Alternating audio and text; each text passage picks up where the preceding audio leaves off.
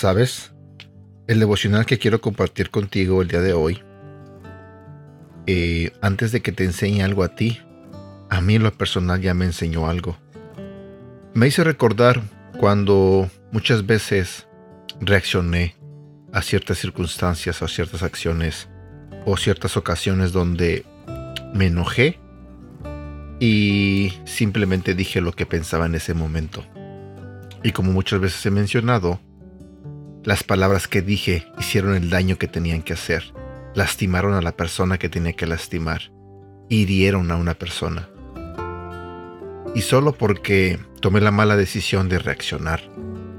Entonces cuando leía este devocional, lo que pasó fue que me identifiqué mucho con lo que decía este devocional. Porque en este caso fui yo el que he fallado muchas veces en este aspecto. Así que sé que no debo cometer ese error nunca más. Sé que debo de pensar antes de actuar y reaccionar.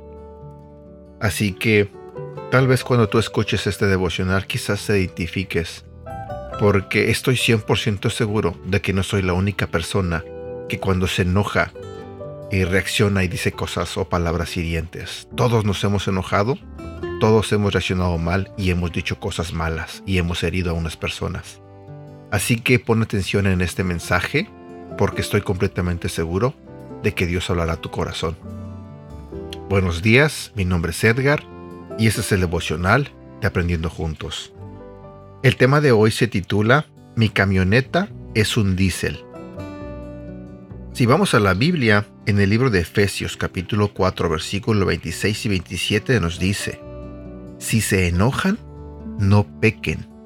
No dejen que el sol se ponga estando aún enojados, ni den cabida al diablo. Sé que mi esposa pensó que me estaba ayudando cuando llenó el tanque de gasolina de mi camioneta. El problema es que mi camioneta es un diésel.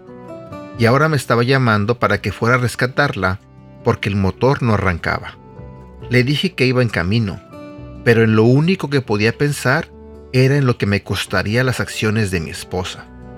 ¿Qué podría hacer desde vaciar el tanque hasta reemplazar el motor? Quisiera poder decir que estaba solo un poco frustrado, pero la verdad es que estaba súper, súper enojado. Oré y le pedí a Jesús que me ayudara a responder de la manera correcta. Luego, como necesito rendir cuentas, llamé a uno de mis hermanos en recuperación y le conté lo que había ocurrido y lo enojado que estaba. Cuando vi a mi esposa, las primeras palabras que salieron de mi boca fueron, Lamento que te haya pasado esto. Sé que esto no estaba en tus planes el día de hoy.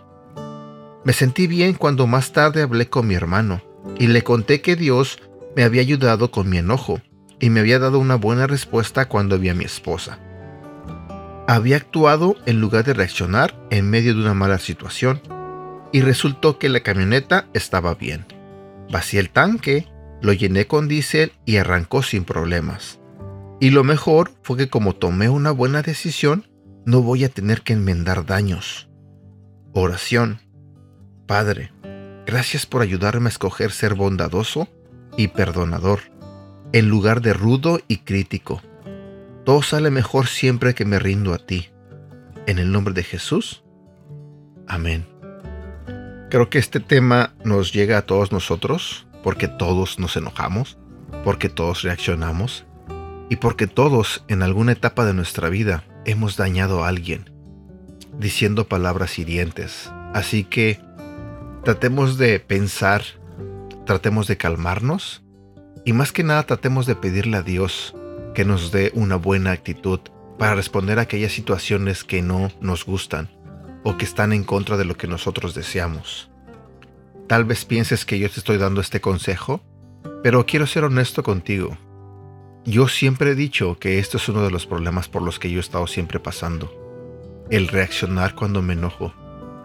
Y sé que ha sido una lucha muy fuerte, constante, donde siempre me he propuesto no caer, donde siempre he pensado, ya no lo voy a hacer. Y lamentablemente me he caído muchas veces, he tropezado muchas veces. Pero no dejo de insistir, no dejo de echarle ganas, no dejo de luchar. Y sé que algún día este, sabré responder de una manera más sabia. Sé que habrá algún día donde ya no me enojaré, ya no responderé con acciones o con palabras malas. Así que intentemos trabajar en nuestra conducta, en nuestro enojo, y seamos un poquito más bondadosos en nuestras palabras, en la forma en que nos dirigimos a las personas. Y bueno, eso es todo lo que quería compartir contigo en este día. Espero que tengas un bonito día y que Dios bendiga tu vida. Cuídate mucho, ¿sale? Te mando un fuerte abrazo. Hasta pronto.